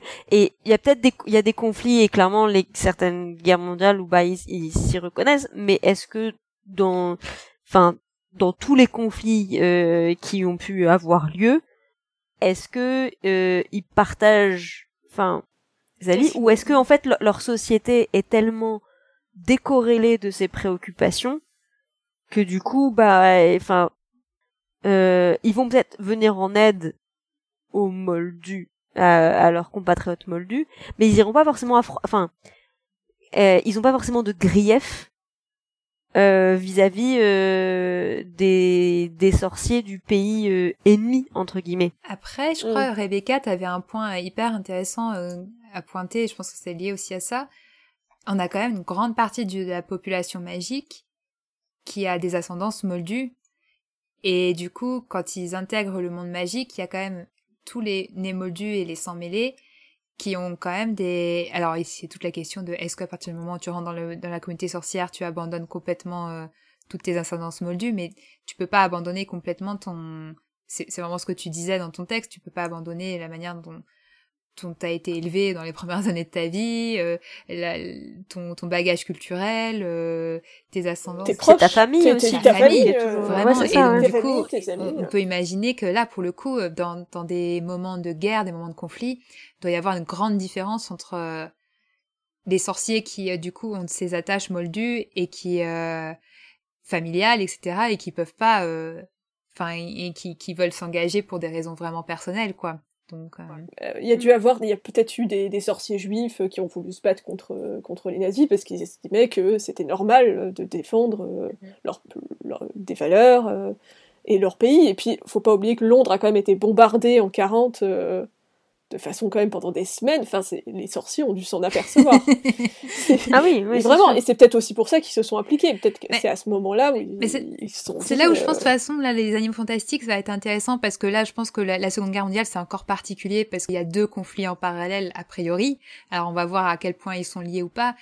Mais il y a le conflit moldu de la Seconde Guerre mondiale et il y a le conflit sorcier avec Grindelwald. Donc euh, ils sont, tout le monde est en guerre là, là. Ils sont tous, mm. euh, voilà. Il y a donc je pense qu'il y a les deux qui vont se superposer parce que c'est pas c'est pas un hasard que que le, le, duel avec Grindelwald et Dumbledore se passe en 45.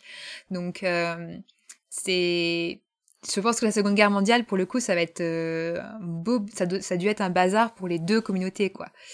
Euh, mais t'as raison que je pense mm. que les sorciers ont dû être touchés. Mais c'est pour ça aussi, hein, moi, ça, m'intéresserait vraiment qu'ils explorent justement, est-ce que Grindelwald, tout en ayant un discours qui a des accents fascistes, clairement, est-ce qu'il va pas utiliser euh, justement la menace du nazisme pour rallier des, des, euh, des sorciers euh, à sa cause, quoi bah, il l'utilise il l'utilise bah clairement puisque dans le le le, cimetière euh, au Père Lachaise on voit qu'il il montre des images un peu du, du futur avec euh... Hiroshima ouais, d'ailleurs. ouais, donc c'est pas, le, pas il n'utilise pas le, le nazisme il utilise la guerre moldue quoi et les outils de la guerre moldue. C'est genre vous voyez ce qu'ils vont faire mais du coup la terre.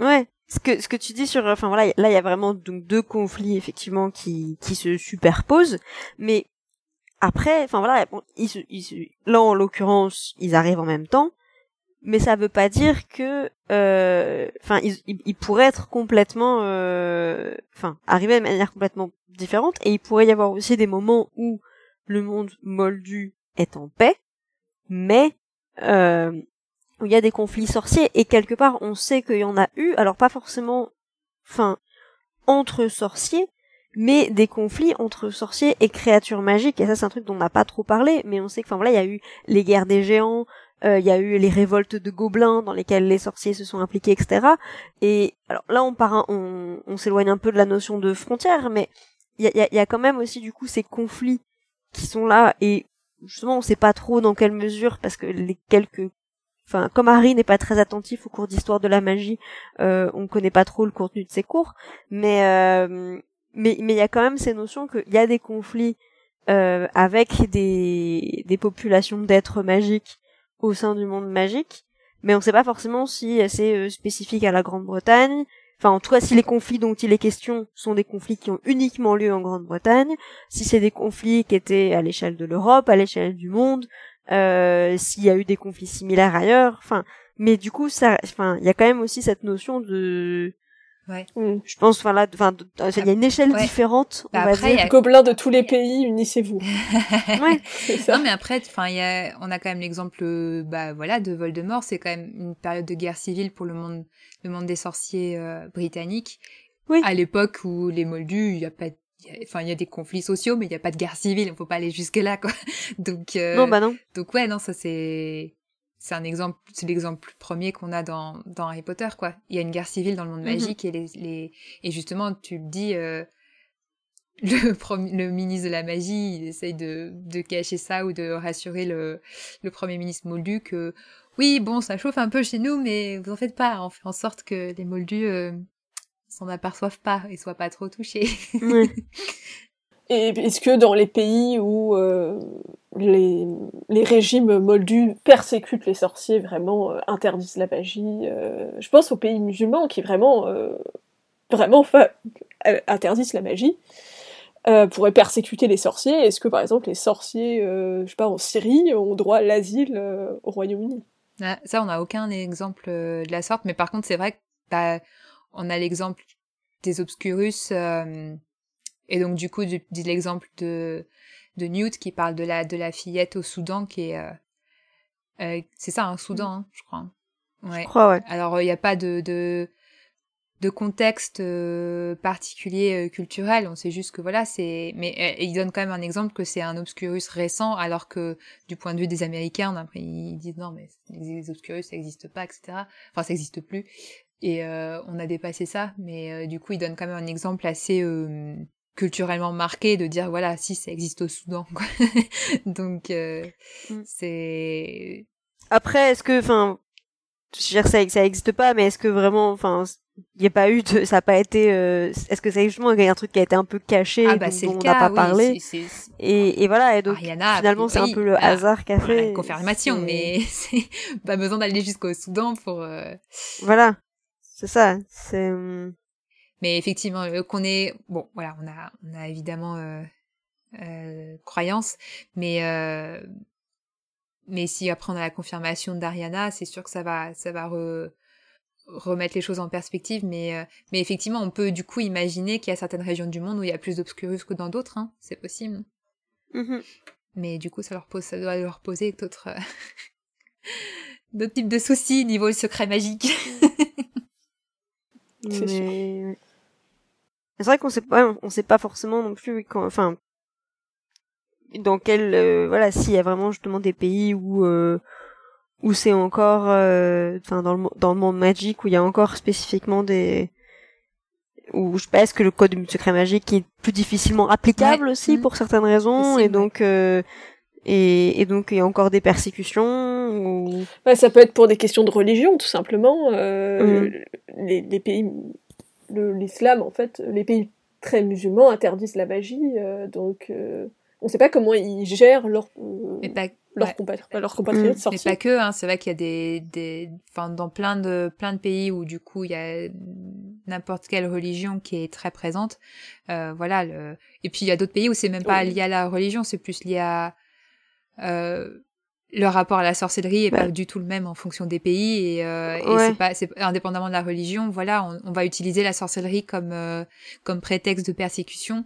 Euh, mais c'est pas euh, c'est pas une raison religieuse c'est plutôt parce que la, la sorcellerie est, est un est un outil euh, voilà un, outil c'est un, un, inconnu qui fait peur quoi. Enfin c'est c'est une chasse aux sorcières au sens très mhm. large.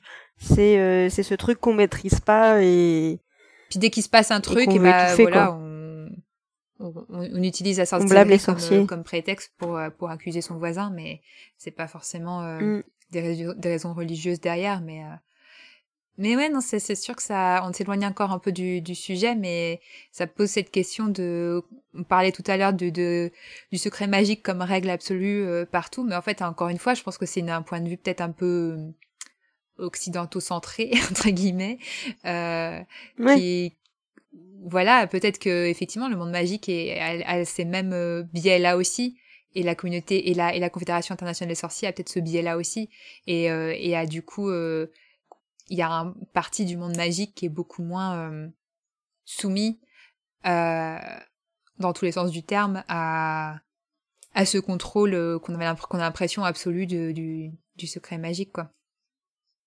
Mm. Hmm. Encore une fois, ça brouille les frontières. Est-ce qu'on pourrait pas imaginer qu'il y a des cultures euh, moldues qui accepteraient la magie en fait parce qu'ils s'y croient eux-mêmes euh, bah, Je pense aux, cultures animistes par exemple. Est-ce que euh, eux pour eux ils pourraient ne pas avoir de problème avec la magie et, moi, j'imagine bien des, des petits villages, c'est comme il y a des villages où les gens ils vivent en autarcie un peu ou quoi, et euh, au fait où euh, où t'as des sorciers qui vivent avec les moldus et euh, et ils cohabitent comme ça au milieu de nulle part et euh, et, et voilà un peu un côté un peu hippie comme ça. Bah, moi au début quand ils ont annoncé du coup que dans le prochain film Animaux fantastiques on irait au Bhoutan, je me suis dit c'est quand même le bon Niveau, niveau isolement, c'est pas mal. Et pour avoir justement un espèce de d'endroit où au final Moldu et sorcier euh, peut-être vivent ensemble, hein, euh, ça pourrait mhm. sans que personne s'en s'en inquiète au niveau international. Mais bon là, du coup, maintenant ils ont, on a quand même, il y a, il y a une mention d'un de, de, village sorcier au Bhoutan, mais bon, au final, peut-être que c'est un village sorcier où il y a des Moldus qui vivent. Hein, c'est pas, ça pourrait être l'inverse, tu sais, c'est plutôt qu'un village Moldu où il y a des sorciers qui vivent, ça serait l'inverse, ce serait un village majoritairement sorcier, mais où les moldus peuvent venir euh, s'installer quand même. ça pourrait être drôle. Bon, de toute façon, je suis, con je suis convaincue que les sorciers ont infiltré Hollywood et que c'est pour ça qu'on a des films avec autant de magie. Euh. les vrais sorciers, ce sont ceux qui sont derrière les effets spéciaux. oui, ou juste ils donnent les histoires, c'est eux qui, qui, qui écrivent les histoires. bon, c'est une bonne théorie On va, on va garder ça. Ouais. Bon, eh bien, merci beaucoup Rebecca parce que voilà, tu nous as donné euh, plein de pistes de discussion et on en a bien profité dans cet épisode pour aborder plein de sujets différents. Voilà, c'était peut-être un peu plus euh, on a plus picoré à droite à gauche au niveau des sujets que certains de nos épisodes, on est très focus sur quelque chose de très précis, mais je trouve que c'est c'est assez je sais pas ce que ce que les, ce que les auditeurs en penseront, euh, n'hésitez pas à nous dire mais moi j'ai j'ai vraiment bien apprécié comme euh, comme format de discussion. Donc euh, Oui. donc merci beaucoup Rebecca. C'était un plaisir. Merci encore. Et puis bah écoute, on se donne rendez-vous après euh, après les secrets de Dumbledore pour débriefer euh, les, les futures élections euh, de la Confédération nationale des sorciers, n'est-ce pas? Ah, mais pourquoi pas? Bah voilà, un grand merci à toi, merci, euh, merci de nous avoir écoutés. Euh, on vous donne, euh, on vous donne rendez-vous le mois prochain euh, pour euh, pour un nouvel un nouvel épisode. euh, on peut même pas vous annoncer le thème euh, parce que parce qu'on sait pas. Euh, secret. mais de Dumbledore. Euh, mais du coup, en attendant, bah, vous pouvez euh, nous dire ce que vous avez pensé de l'épisode sur euh, les réseaux sociaux, donc euh, sur Facebook, sur Twitter, donc at aspic underscore gds. Donc, la page Facebook, c'est l'Académie des sorciers. Vous pouvez aussi laisser une note et un commentaire sur les plateformes d'écoute que vous utilisez, si, si vous avez apprécié cet épisode. On est aussi euh, très active avec Marjolaine sur le Discord de la Gazette du Sorcier, euh, qui a un, un chan, euh, un salon de discussion dédié à Aspic. Donc, euh, n'hésitez pas à le rejoindre et euh, et à bah, venir euh, discuter euh, des épisodes avec nous et euh, nous faire euh, vos retours. Ça nous fait toujours très plaisir. Donc, c'est euh, le kiosque des sorciers.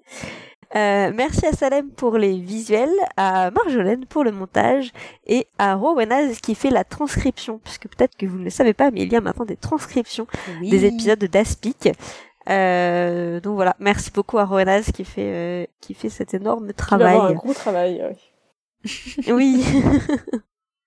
on a on, on a on a mis des petites blagues, donc ça va. à très bientôt pour un prochain épisode. Et cher auditeur, n'oublie pas, Passe tes bus d'abord.